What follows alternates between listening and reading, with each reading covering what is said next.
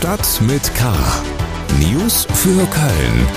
Der tägliche Podcast des Kölner Stadtanzeiger mit Helmut Frangenberg. Herzlich willkommen zu Stadt mit K, dem täglichen Nachrichtenpodcast des Kölner Stadtanzeiger. Zum Start eine gute Nachricht. Die Sanierung der Domtreppe mit all ihren hässlichen Absperrungen wird in der nächsten Woche abgeschlossen sein. Es ist tatsächlich gelungen, dass mal bei einem zentralen Bauprojekt in der Stadt ein Zeitplan eingehalten wird. Nicht geklappt hat es einmal mehr beim Thema Geld. Die Stadt beziffert die Kosten der Sanierung der Treppe mit 4,2 Millionen Euro. Anfangs hatte man mit 2,6 Millionen Euro gerechnet. Und das sind unsere weiteren Themen am 3. November bei Stadt mit K. Niedergang ohne Ende. Die Nöte von Galeria Karstadt Kaufhof haben Folgen für die Innenstadt. Appell zur Gewaltfreiheit. Der 1. FC Köln vor dem Spiel gegen Nizza. Teures Bier und neuer Wein. In den Sitzungssälen wird an der Preisschraube gedreht. Schlagzeilen. Die Industriegewerkschaft Metall hat ihre Warnstreiks ausgeweitet und unter anderem die Ford-Werke bestreikt. Die IG Metall will den Druck auf die Arbeitgeber erhöhen. Die Aktion bei Ford war die größte von 131 in Nordrhein-Westfalen am Donnerstag. Die Gewerkschaft verlangt unter anderem 8 Prozent mehr Lohn. In der nächsten Woche sollen die Verhandlungen zwischen den Vertretern von Arbeitnehmern und Arbeitgebern weitergehen. Die Generalstaatsanwaltschaft Koblenz hat Anklage gegen drei Männer erhoben. Sie sollen die verbotene Vereinigung des als Kalif von Köln bekannt gewordenen Metin Kaplan fortgeführt haben. Sie sitzen in Untersuchungshaft. Unter ihnen ist offenbar auch der Sohn von Metin Kaplan. Die drei Männer sollen direkte Anweisungen des Fundamentalisten befolgt haben, der zurzeit in Istanbul lebt. Kaplan, der 2004 abgeschoben worden war und seiner Organisation wird vorgeworfen, einen Kalifatstaat errichten zu wollen. Er wurde sowohl von einem deutschen wie auch einem türkischen Gericht verurteilt. Wegen einer Krebserkrankung konnte Kaplan das türkische Gefängnis früher verlassen und ist wieder auf freiem Fuß. Die Generalstaatsanwaltschaft ermittelt gegen mindestens acht weitere Verdächtige. Auf dem Rhein sind drei Frachtschiffe zusammengestoßen. Bei einem Tankmotorschiff waren zwischen Wessling und Köln aus noch ungeklärten Gründen die Steuerungssysteme ausgefallen, worauf das Schiff unkontrolliert weitertrieb und zwei andere Schiffe rammte. Menschen wurden nicht verletzt, auch lief keine Flüssigkeit in den Rhein. Wäre das havarierte Schiff weitergetrieben, hätte es an Brücken und dem innerstädtischen Ufer deutlich mehr Schaden anrichten können. So geht die Polizei von einem Schaden im niedrigen sechsstelligen Bereich aus, was für einen Schiffsunfall wenig ist. Mehr Nachrichten gibt's bei ksda.de über die KSDR Nachrichten-App und natürlich in den gedruckten Ausgaben. In der Freitagsausgabe lesen Sie zum Beispiel eine große Reportage über die Deutzer Kirmes. Wir kommen zu den Themen, über die wir ausführlicher sprechen wollen. Wirtschaft. Das Unternehmen Galeria Karstadt Kaufhof hat angekündigt, ein Drittel seiner verbliebenen 131 Warenhäuser in Deutschland zu schließen. Zum zweiten Mal innerhalb von weniger als zwei Jahren musste das Unternehmen den Weg zum Insolvenzgericht antreten. Und das, obwohl ja bereits Staatshilfen in Höhe von 680 Millionen Euro geflossen sind.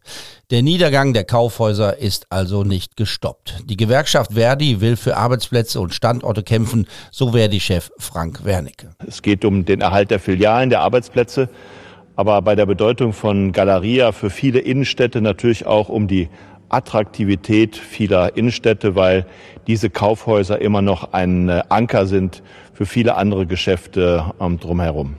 Es hängt also viel dran an den Kaufhäusern in der Stadt. Viele haben in den vergangenen Jahrzehnten zugemacht. In Köln sind drei geblieben, zwei in der Innenstadt, eins in Nippes. Im Studio ist Thorsten Breitkopf, Leiter der Wirtschaftsredaktion des Kölner Stadtanzeiger. Es gibt Spekulationen darüber, dass ein neuer Investor bei Galeria Karstadt Kaufhof einsteigen könnte. Was ist dran an diesen Spekulationen?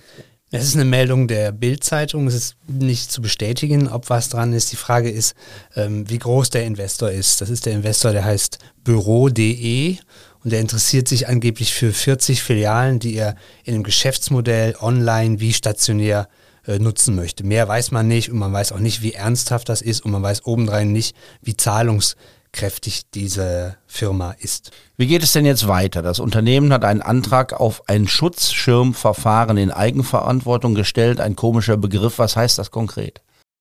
Die Schutzschirmverwahren in Eigenregie ist im Grunde die mildeste Form der Insolvenz. Das heißt, die Geschäftsführung um Miguel Müllenbach bleibt noch im Amt, wird aber von gerichtlich bestellten Beratern äh, begleitet. Aber Tacheles, es ist eine Insolvenz. Fertig. Verdi-Chef Wernicke, wir haben es eben gehört, hat von den Kaufhäusern als Anker für den Einzelhandel in den Innenstädten gesprochen. Dass sich die Innenstädte verändern, das kann man sehen, wenn man durchgeht. Es wird über neue Konzepte und Ideen gesprochen. Die Landesregierung hat ja sogar ein Programm zur Stärkung der Innenstädte aufgelegt. Wohin geht denn die Reise? Was glaubst du, wie sieht die Zukunft einer Innenstadt wie der in Köln aus? So klassisch gesehen waren sicher die Kaufhäuser äh, Karstadt wie Kaufhof die Anker, die Magneten in den Innenstädten. Das muss man, glaube ich, heute differenziert sehen. Für kleinere Standorte wie beispielsweise Leverkusen, Neuss, Bergisch Gladbach, da sind diese Kaufhäuser, wenn auch defizitär, Magneten. Köln hat so viel Einzelhandel, dass man die Rolle differenziert betrachten muss. Und da muss man für Standorte wie Köln oder Düsseldorf sicherlich sehr attraktive äh, Kaufhäuser schaffen. Da reicht es nicht mehr einfach ein großes Vollsortiment Sortimenter Warenhaus zu haben. Für einen der Kölner Kaufhausstandorte, nämlich den in der Hohe Straße, gibt es ja eine Idee, die da besagt, das Kaufhaus abzureißen und dann das Grundstück ganz neu zu bebauen für eine gemischte Nutzung, also für was ganz anderes. Da ist von einem Hotel, von Wohnungen, von Büros und dann ein bisschen Handel im Erdgeschoss die Rede. Ist das die Zukunft für die Innenstadt und für dieses Areal? Ob das äh, individuell die Zukunft ist, wage ich nicht zu behaupten. Die Standorte, wo die Warenhäuser stehen, sind sehr speziell. Allerdings ein weiter so mit den Warenhäusern äh, wie bei Galeria in den vergangenen Jahren wird es definitiv nicht geben, weil äh, wenn du mal Menschen fragst, die unter 30 sind, die waren sicher vielleicht noch nie in einem Warenhaus und kaufen nur online ein. Es muss äh, Galeria gelingen, eine doppelte Strategie zu fahren, wo man sowohl online als auch äh, stationär kauft. Zum Beispiel, indem man online bestellt und es stationär abholt oder sich anguckt oder auch umgekehrt. Das muss Galeria gelingen. Dafür braucht man allerdings nicht solche riesigen, sehr teuren Klötze in den Innenstädten. Wäre eine Chance, um Wohnungen zu schaffen an diesen Orten auch. Ne?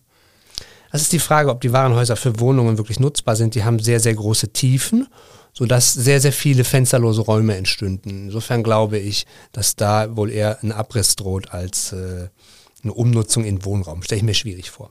Herzlichen Dank, Thorsten Breitkopf, über die nicht endende Krise des Konzerns Galeria Karstadt Kaufhof und die Zukunft der Innenstadt. FC News. Äh, wir haben mittlerweile nicht nur bei uns, sondern auch in anderen Stadien genug Blödsinn gesehen. Das wäre schon schön, wenn sich langsam irgendwann mal alle wieder besinnen, dass Fußball was anderes für alle bedeutet. Und zwar Spaß und Freude sollte im Vordergrund stehen. FC-Trainer Steffen Baumgart hofft vor dem Europapokalspiel gegen Nizza auf eine friedliche Begegnung. Die Stadt ist voller Polizei, die alles tun will, um Gewaltausbrüche wie beim Hinspiel in Frankreich zu verhindern. Die Erfahrungen und die Bilder von dort stecken nicht nur dem FC-Trainer tief in den Knochen. Gerade Nizza wird äh, lange in Erinnerung bleiben, und zwar nicht im Positiven. Und deswegen hoffe ich einfach, äh, dass aus den Situationen langsam allen mal klar wird, dass das um Fußball geht und, und, und Fußball kann nicht dafür da sein, ständig eine Bühne zu haben, wo irgendwelche Vollidioten der Meinung sind, sie müssen, ähm, sie müssen sich zeigen, um es mal so auszudrücken. Und ähm, Fußball bleibt dabei, es ist die schönste Nebensache der Welt. Es geht darum, Emotionen auf dem Platz zu zeigen, es geht darum, einfach Fußballfeste zu feiern und äh, beide Mannschaften auch von ihrer Fankultur, beide Vereine könnten das und das sollten sie auch in, in, Betracht ziehen, dass es einfach ein Fußballfest werden sollte. Aber unabhängig davon, dass die Mannschaften natürlich mit viel Leidenschaft in das Spiel gehen werden, weil beide Mannschaften dieses Spiel gewinnen wollen, äh, hoffe ich einfach, dass wir aus, den, aus dem ersten Spiel gelernt haben, dass es so nicht geht. Zum Zeitpunkt der Aufzeichnung dieses Podcasts ist noch nichts Schlimmes passiert. Anpfiff des Spiels im Rheinenergiestadion ist um 21 Uhr. Die Ausgangslage aus Sicht des FC ist ziemlich einfach und klar. Köln muss gewinnen, um weiterzukommen. Wir freuen uns alle auf das Spiel. Wir haben die Möglichkeit, äh, mit einem Sieg äh, im, praktisch im Wettbewerb zu überwintern. Das ist unser Ziel.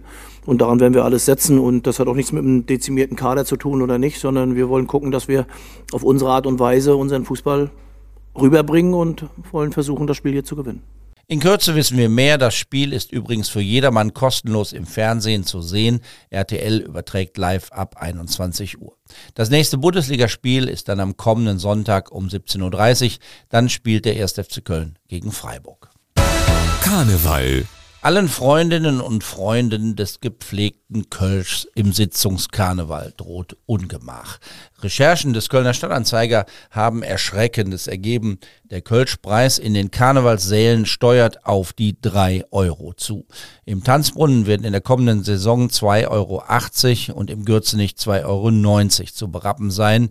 Und im Maritim will man sogar noch mehr verlangen. Da wird die 3 Euro Schallgrenze für 0,2 Kölsch erreicht. Auch bei der Stunksitzung sind 3 Euro fällig, dort allerdings für 0,25 Liter. Das ist alles ganz schön happig und die Frage, ob man denn alles mitmachen muss, ist mehr als berechtigt. Im Moment klagen ja viele über einen schleppenden Kartenvorverkauf für Karnevalsveranstaltungen. Die IMI-Sitzung hat sogar gerade mitgeteilt, dass sie wegen des schwer kalkulierbaren wirtschaftlichen Risikos alle Termine absagt. Das zeigt, wie schwer die Lage ist. Und da hilft die Aussicht auf heftige Kölschpreise sicher nicht beim Ankurbeln des Vorverkaufs für den Sitzungskarneval. Auf Wein umzusteigen bringt finanziell wenig, denn der ist in den klassischen Karnevalslokalitäten schon immer ziemlich teuer gewesen. Da ist es gut, wenn man wenigstens vorher weiß, dass der Wein auch schmeckt, wenn man schon viel für ihn bezahlt. Und zumindest in dieser Hinsicht gibt es eine gute Nachricht. Das Festkomitee hat in Kooperation mit einer Winzergenossenschaft an der A einen Jubiläumswein auf den Markt gebracht. 200 Jahre Kölner Karneval heißt ein Blanc de Noir, ein hell gekelterter Wein aus roten Trauben. Ich habe den am Donnerstagabend im Gürzenich Gewölbe in sehr netter Runde Probe trinken dürfen und kann Ihnen das Tröpfchen empfehlen. Spritzig, fruchtig, nicht zu herb, lecker. Der Wein wird nun auch im Gürzenich und im Theater am Tanzbrunnen an Karneval ausgeschenkt. Und man kann ihn auch zu Hause trinken und genießen, denn der Wein wird auch bei Rewe, Edeka und Hit zu kaufen sein. Die Flasche im Supermarkt kostet 8,80 Euro. Das ist weniger als drei Kölsch bei einer Karnevalssitzung im Maritim. In diesem Sinne bleiben Sie wachsam, aber bitte auch gelassen. Tschüss, bis morgen. Stadt mit K. News für Köln. Der tägliche Podcast.